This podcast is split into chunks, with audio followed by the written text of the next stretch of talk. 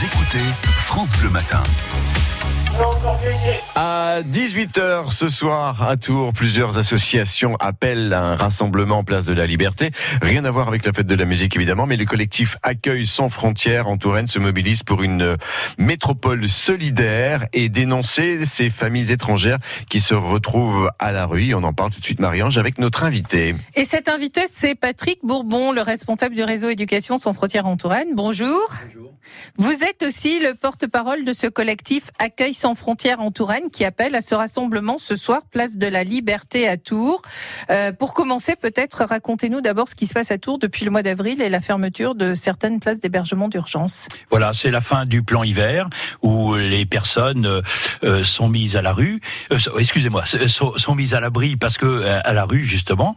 Et il y a eu une fermeture progressive de ces places du plan hiver et les dernières places fermées, on l'ont été le lundi 3, 3 juin. Et à ce moment-là, euh, des personnes les plus vulnérables, c'est-à-dire des femmes avec des enfants, des femmes seules, des femmes enceintes, voilà, se sont retrouvées euh, euh, le 3 avril sans hébergement. Ils étaient 45, voilà.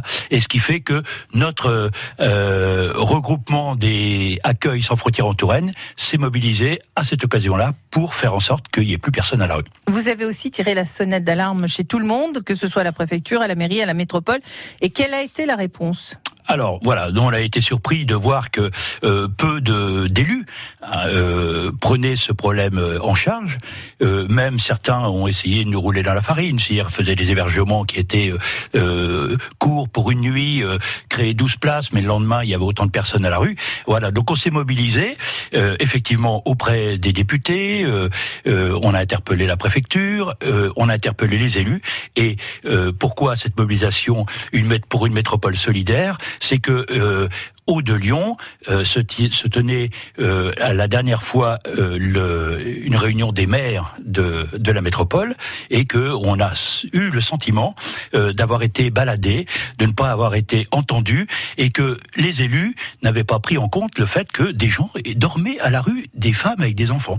Donc on, on les a dénoncés et c'est à cette occasion-là qu'on a décidé de faire une mobilisation ce soir. Alors il faut bien dire une chose, hein, c'est que euh, nous sommes satisfaits parce que euh, depuis euh, maintenant une semaine, il n'y a plus personne qui se retrouve à la rue. le 115, le SAMU social, héberge effectivement toutes les personnes.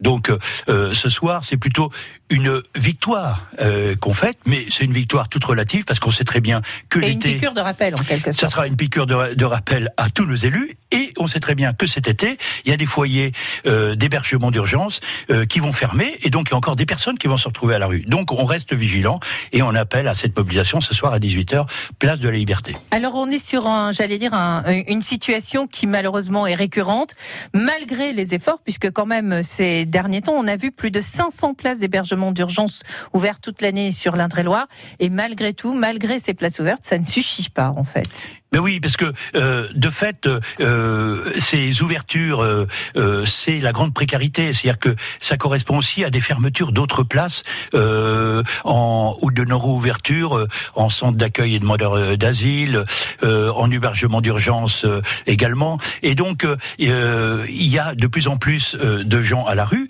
qui sont pas forcément des migrants d'ailleurs, hein, qui peuvent être des des personnes françaises, mais qui font pas forcément valoir tous leurs droits et qui se retrouvent à la rue. Et donc euh, euh, la précarité, on le sait bien, tous les tous les statistiques qui sont menées augmentent en France, hein, et donc cette précarité conduit de plus en plus de gens à la rue. Donc euh, que des des places soient ouvertes en nombre, mais que ça ne soit pas suffisant, c'est assez logique par rapport à la situation vécue dans l'ensemble de, de notre pays. Alors on va tout de suite mettre à mal une idée reçue qui est de dire bon l'hiver on comprend, il faut mettre les gens à l'abri, il fait froid, il pleut, les conditions météo sont épouvantables. Non, mais aussi l'été, la situation est extrêmement difficile pour les gens à la rue. Toutes les associations le disent. beaucoup, beaucoup de personnes qui sont à la rue meurent l'été à cause des conditions aussi euh, estivales. Les statistiques qui sont données, hein, qui euh, sont faites au niveau national, disent que c'est au mois d'août qui a le plus de morts euh, à, la rue, hein, de personnes parce que se retrouvant à la rue au mois d'août. Hein. Donc euh, ça, effectivement, ça bat en brèche euh, cette idée reçue que c'est l'hiver qu'il faut protéger les personnes. Il faut les protéger toute l'année. Plus personne ne devrait se retrouver à la rue. Alors l'idée aussi, c'est quand même à terme, lorsqu'on interpelle les élus, comme vous le faites, c'est d'obtenir que des hébergements soient pérennes, parce qu'on comprend bien que dans une famille où il y a une où il y a des enfants, par exemple, se pose le problème de la scolarisation, du suivi des services sociaux, du suivi médical, etc. Voilà. Alors bon, euh, je suis le porte-parole de l'accueil sans frontières en Touraine, mais je suis aussi euh, militant du réseau Éducation sans frontières. Et nous, la scolarisation des enfants, c'est pour nous essentiel. Et euh, des, des personnes qui se retrouvent à la rue avec des enfants et qui euh, relèvent du 115 ne savent jamais du jour au lendemain où ils vont être hébergés. Et donc, euh, euh nous, ce qu'on réclame, c'est effectivement quelque chose de pérenne pour qu'il y ait une scolarisation pérenne. Parce que quelqu'un qui est scolarisé, c'est arrivé là à l'école Molière, place de la Liberté, hein, du jour au lendemain, elle se retrouve jetée à la rue, cette femme, avec ses quatre filles, et, et elle se trouve hébergée où après? À jouer les tours, à Chambray, à Tournord, et ces enfants ne peuvent plus être scolarisés. Donc effectivement, on demande à ce qu'il y ait une scolarisation pérenne dans des établissements, dans des dans des logements hein, d'hébergement qui peuvent des euh, logements d'hébergement euh, d'urgence, mais qui soient pas ni à la nuit ni à la semaine, mais qui soient euh, plus euh, plus sur le long terme. Hier, c'était la Journée mondiale des réfugiés. L'ONU a annoncé les chiffres. Malheureusement, à la fin de l'année 2018, 70 millions de personnes dans le monde sont réfugiées ou bien déplacées, c'est-à-dire ne peuvent plus vivre dans leur propre pays ou dans leur propre région d'origine. Euh, c'est un immense défi aussi bien pour les gouvernements, avec toutes les crispations qu'on a vues au moment des élections européennes.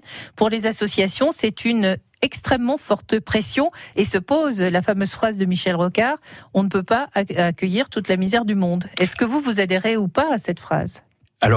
Il y a l'autre complément de cette phrase, c'était mais chacun doit prendre sa part.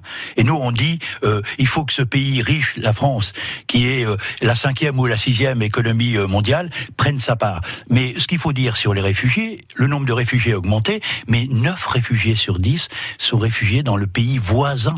Donc euh, on est très peu concernés, nous, nous entre guillemets les pays riches. certainement que depuis C'est la 2015, Turquie qui, a, qui, accueille actuellement le plus grand nombre de réfugiés voilà, depuis 4 ans. Oui, alors en, proportion. Alors, il y a le Liban à côté avec les réfugiés syriens, hein, qui, qui, je crois qu'il y a un sur deux de la population libanaise qui sont des réfugiés. Mais, mais en proportion de la population, euh, dans l'Union européenne, euh, la France est le 14e pays seulement, hein, loin derrière euh, la Suède qui est le premier. Voyez. Patrick Bourbon, je vous remercie. Vous êtes responsable du réseau Éducation sans frontières et puis vous appelez avec Accueil sans frontières en Touraine un rassemblement à 18h ce soir, place de la Liberté à Tours.